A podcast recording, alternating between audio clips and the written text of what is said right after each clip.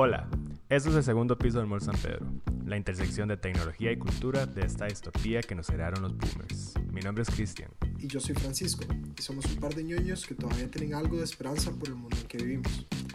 Esta semana tenemos una selección de temas un poco más inusual de lo que les hemos presentado recientemente.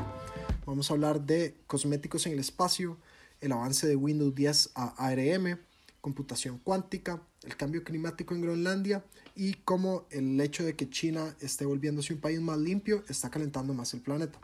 Bienvenidos. Quería empezar tal vez con un paréntesis pequeñito para hablar de algo nacional tal vez y es más que todo un recordatorio en, vez de un tema de conversación. Ya a partir de ayer, primero de octubre, se va a empezar a cobrar el IVA a diferentes plataformas tecnológicas en el país para que lo tengan en cuenta nada más que varios servicios como Uber, Spotify, Apple TV, em, Airbnb y entre otros va a estar 13% más caro a partir de este mes para que lo tengan ahí presente. Y bueno, paréntesis afuera, empecemos con maquillaje en el espacio. Yo creo que ese es un tema que cuando usted me compartió la nota, no, nunca se me había ocurrido como qué tipo de cosas podrían llegar o no al espacio y si el maquillaje es uno de esos. Ciertamente esta, esta, esta tiene un, un, enfoque y un ángulo diferente, pero ¿qué, qué, qué cosas se puede o no llevar al espacio? Sí, verdad, es como tal vez lo último que yo me imaginaría, pero creo que es algo un poco predecible y es que está ahí por negocios, no por ciencia. Eh, no que el maquillaje y la ciencia no vayan de la mano, no quiero sonar como un cerdo retrógrado, pero bueno, eh, lo que está sucediendo es que Estée Lauder, que es una firma de cosméticos bastante grande, eh, quiere grabar un comercial en el espacio, entonces se alió con la NASA para poder lograrlo. alguna gente ha estado un poco sorprendida de que la NASA esté apoyando una iniciativa de marketing en la Estación Espacial Internacional, pero creo que eso mismo es tal vez un toque lo que vislumbra que hay un futuro detrás de eso. Tenemos que recordar que las prioridades de la NASA desde su concepción son poder aprovechar el uso comercial del espacio al máximo, sobre la expansión del conocimiento humano de la Tierra y sus fenómenos, además de la atmósfera y el espacio. Entonces, desde que esta iniciativa se creó, eh, ellos tenían claro que ocupaban dinero para hacerla funcionar. Entonces creo que es un toque como ese recordatorio, como que la gente usualmente piensa que la NASA es pura ciencia y al final del día, y todavía más sobre la administración Trump, se ha vuelto o ha tenido que recurrir a su lado comercial para poder verdaderamente financiar sus avances.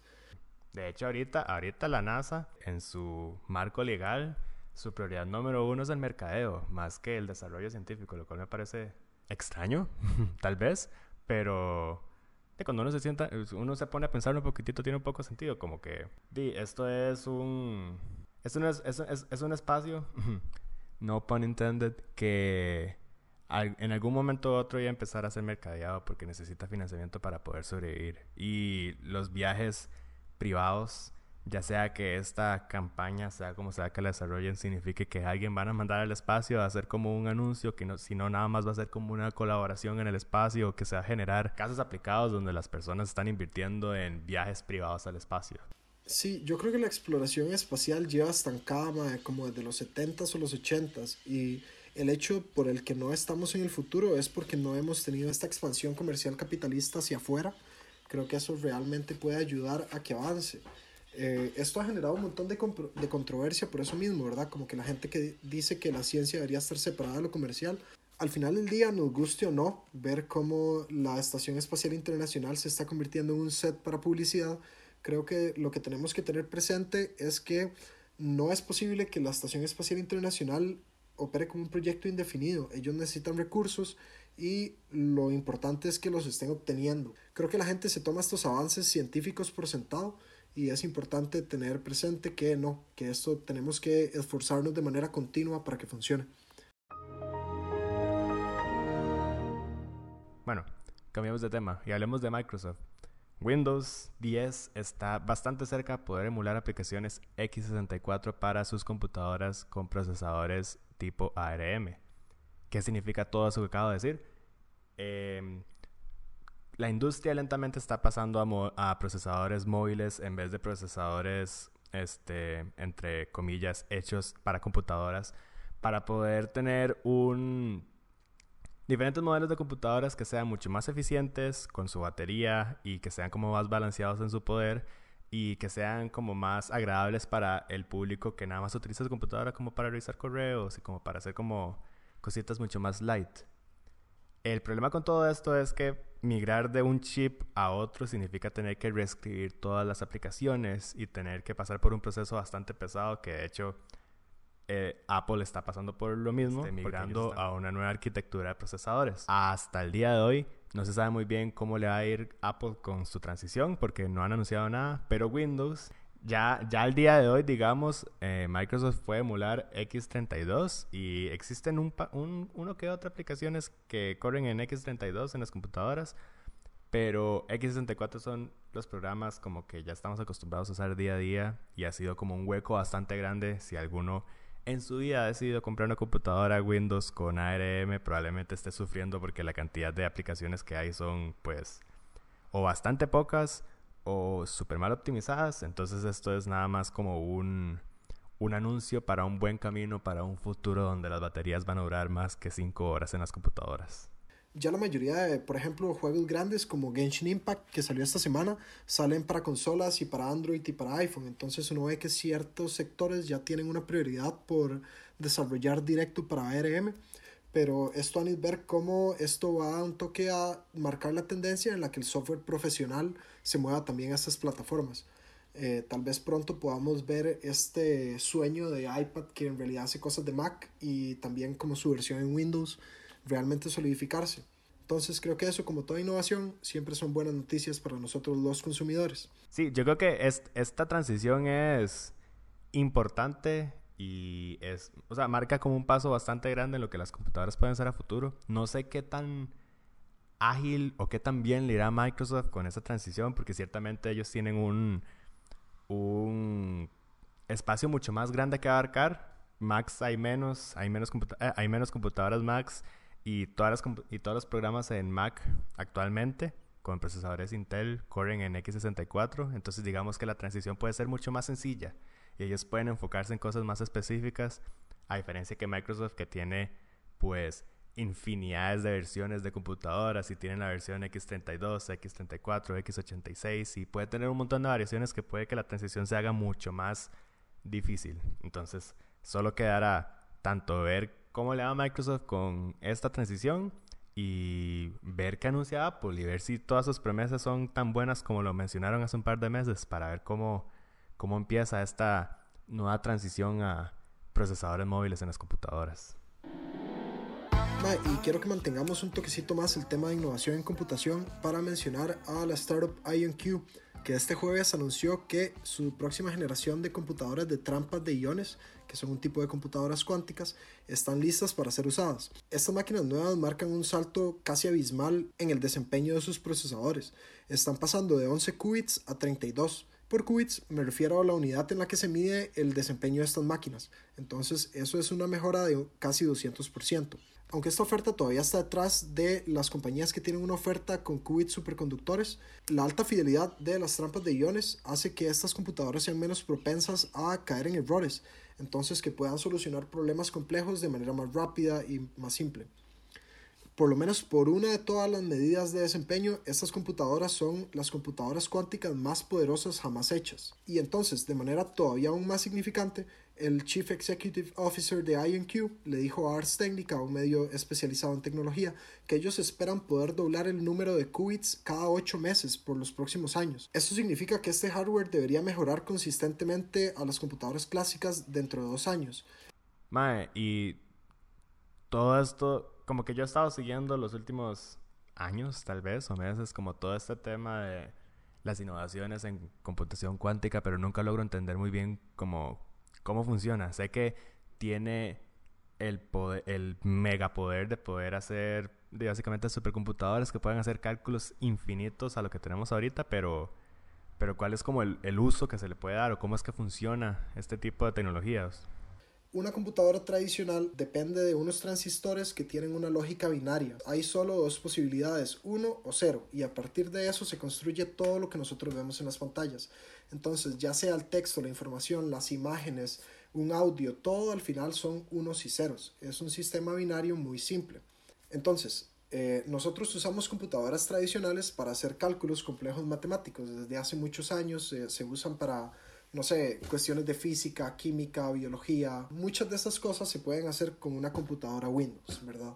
El concepto detrás de una computadora cuántica es que esta computadora permite que hayan más de dos estados, a diferencia de una computadora tradicional que puede ser un 1 y un 0, nada más, ¿verdad? Ok, lo que entiendo entonces es como, e, es una supercomputadora, sí, pero no es como la computadora que solemos pensar tipo una laptop o una Mac o lo que sea donde revisamos el correo, sino que es más bien como aplicado a un entorno científico donde necesitan, mm, no sé, otro tipo de cálculos matemáticos súper pesados. Sí, básicamente es como un cerebro gigante que se dedica a cálculo y se usa para eh, calcular cosas como el comportamiento de la materia a un nivel molecular, digamos, y la manera en la que reacciona ante otras partículas y etcétera. Como decía antes, a un punto donde inclusive las leyes de la física tradicionales ya como que no aplican, entonces se ha vuelto un poco más, o más bien viene a resolver temas un poco más complicados con la computación tradicional. Al final del día esto es algo que yo tampoco entiendo muy bien, entonces no puedo explicarlo más allá de lo que entiendo cuando leo. Pero eh, sí, en resumen, el futuro de la computación es ya y espero que esto nos ayude a encontrar, no sé, nuevos materiales para construir en Marte o a buscar maneras más eficientes de usar combustible o como energía nuclear y así. Eh, entonces es como esta luz del futuro que por ahora nos encandila demasiado para entenderla, pero que en unos 10 o 20 años vamos a ver su impacto sobre la ciencia, no sé, en cuestiones farmacéuticas o extensión de la vida o el desarrollo de materiales para la exploración espacial, por ejemplo. Ok. Otro cambio de tema. Tenemos que hablar hoy. Y em, en el área de cambio climático, eh, hemos estado hablando un poco en los, en los pasados episodios de cómo el, Antártico, por ejemplo, se ha estado descongelando alarmantemente rápido. Y bueno, hace poco salió una nota de un estudio científico que dice que Groenlandia está a punto de perder hielo más rápido que nunca antes, básicamente, al menos desde la última era de hielo en el planeta. Sí, hace 7000 años no teníamos una pérdida de hielo tan elevada. Mae, y toda la ciencia tiene claro, al menos desde que Al Gore sacó una verdad incómoda como el 2005, que se nos están derritiendo los polos. Es un problema que llevamos escuchando toda la vida, pero un estudio de Jason Briner de la Universidad de Buffalo se hace esta pregunta ellos tienen un montón de registros sobre los cambios climáticos en Groenlandia, eh, la posición del hielo a lo largo del tiempo, cuántos sedimentos se han movido al mar por el hielo que se derrite, pero nada de eso le dice a uno directamente cuánto hielo se estaba acumulando o desapareciendo. Entonces, para poder saber eso, uno tiene que combinar todos esos datos en un modelo que los haga interpretables. Eh, básicamente este modelo que el Marmo dice que no, que Groenlandia no se está estabilizando conforme el mundo continúa a calentarse. Según un escenario futuro en el que se proyectan 2 grados de calentamiento total, comparándolo con un escenario donde las emisiones son más grandes, como digamos un promedio de 4 grados o más. Calculando la pérdida promedio para el siglo XXI, ellos encuentran que entre 8.800 y 35.900 billones de toneladas de hielo se van a perder por siglo en esta área. Esos son datos mucho más extremos que cualquier cosa en los últimos 12.000 años. Eso incluye, si no me equivoco, la última era del hielo. Además de esto, los investigadores resaltan que el modelo que armaron tiende a ser conservador con las pérdidas, entonces el resultado podría ser mucho peor de lo que se mide. Para poner esta pérdida de un poco en contexto con nuestras costumbres actuales, si el planeta Tierra sigue con sus emisiones a como van en este momento con las promesas que tenemos actualmente, eh, el resultado sería probablemente un calentamiento de 3 grados en este siglo, lo que es un grado más caliente de los 2 grados que ellos están proyectando que es la meta original del Acuerdo de París, que hasta ahora realmente no hay muestras de que nadie vaya a cumplir. El hielo ártico y antártico, que incluye a Groenlandia también, eh, reacciona de manera muy lenta y eh, es aparentemente casi inerte ante el calentamiento global. Pero aún así, las consecuencias que se esperan de nuestro rápido calentamiento planetario se ven bastante claras en este experimento. Eh, todo esto del, del cambio climático, siento que no sé por qué cuesta tanto como que se nos pega a todos en la cabeza como que es una realidad y que hay que tomar acción. Ciertamente quienes más tienen que tomar acción sobre todas las cosas son las empresas grandes y los gobiernos, pero como que nunca es un tema que persista en todo el mundo y en todas las industrias y en, todos los procesos que se hagan porque siempre estamos viendo las consecuencias y... A pesar de que es nuestra amenaza existencial número uno. Sí, y nadie le da pelota. Y bueno, yo esperaría que con representaciones visuales como la que hizo este Mae pueda tal vez este, generar algún movimiento un poquitito más intenso, por decirlo de alguna manera. No decir que todo lo que se ha hecho ya no sea bueno ni nada, pero que sea como una llamada, una, una llamada de alerta para que ya la gente se ponga las pilas. China desde hace años ha estado como en este plan no solo de volverse carbono neutral para el 2060, sino que también este, reducir los niveles de toxicidad y de contaminación en el aire. Lo interesante, digamos, de un estudio que salió hace poco es que estos esfuerzos para tratar de limpiar el aire en China pues ha sido beneficioso para las personas específicamente porque se puede decir que 200.000 personas se han salvado a morirse de la contaminación de aire. Los esfuerzos que ha hecho China para tratar de limpiar el aire ha sido beneficioso más que todo para las personas, digamos, de todos aquellos que son más propensos a poder fallecer por complicaciones en sus pulmones debido a todas las partículas que se ingieren al respirar ese aire tan contaminante, ya un 10% más o menos, lo que equivale como a 200.000 personas ya ya están siendo beneficiadas, digamos. O sea, se hay respuestas positivas en ese aspecto. Sin embargo, y curiosamente, en China ha estado aumentando la temperatura del planeta. O sea, por estar limpiando se está agravando más el tema. El contaminante más prominente que estaba en el aire de China resulta que reflejaba las partículas del sol de vuelta al espacio. Entonces China se puede decir que es, era más frío.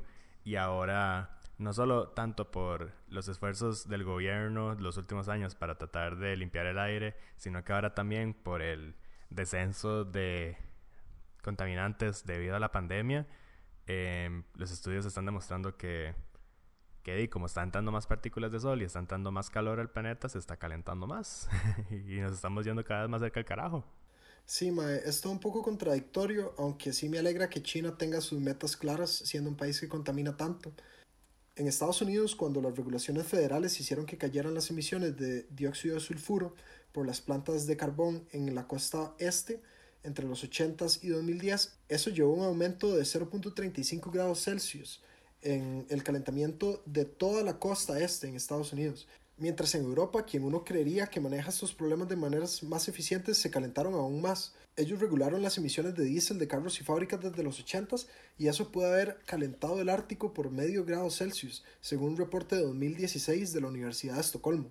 Al final el aire limpio de China es una buena noticia para todos los ciudadanos, porque ellos dependen de un ambiente sin contaminación para poder alcanzar sus retos y sus metas climáticos. El país ocupa gente sana para realizar los trabajos necesarios para crear nuevas tecnologías verdes y eficientes. Entonces, espero que esto inspire al país a seguir avanzando en ese tema. No, no, y, di, o sea, es, obviamente es beneficio para, para ellos, para su día a día, pero también di, es algo que todos deberíamos tener Punto.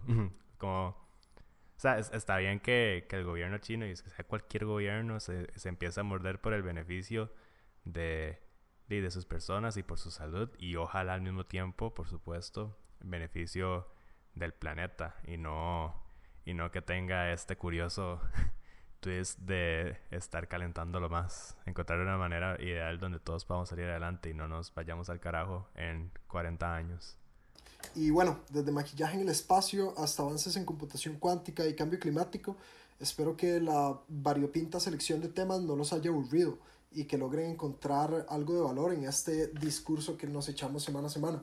Recuerden también que estamos en Instagram y estamos volviendo a la actividad, publicando no solo un poquitito más de información de lo que hablamos acá, sino que de otros temas que, que son que, que son de relevancia cultural en el mundo de la tecnología y que tenemos que estar y que deberíamos estar presentes para poder entender cómo está funcionando el mundo día a día. Un agradecimiento a, de nuevo, todos los que nos están escuchando y nos dan tanta pelota, a los que nos están siguiendo en redes y a los que no también. Y nos veremos la próxima semana. Pura vida.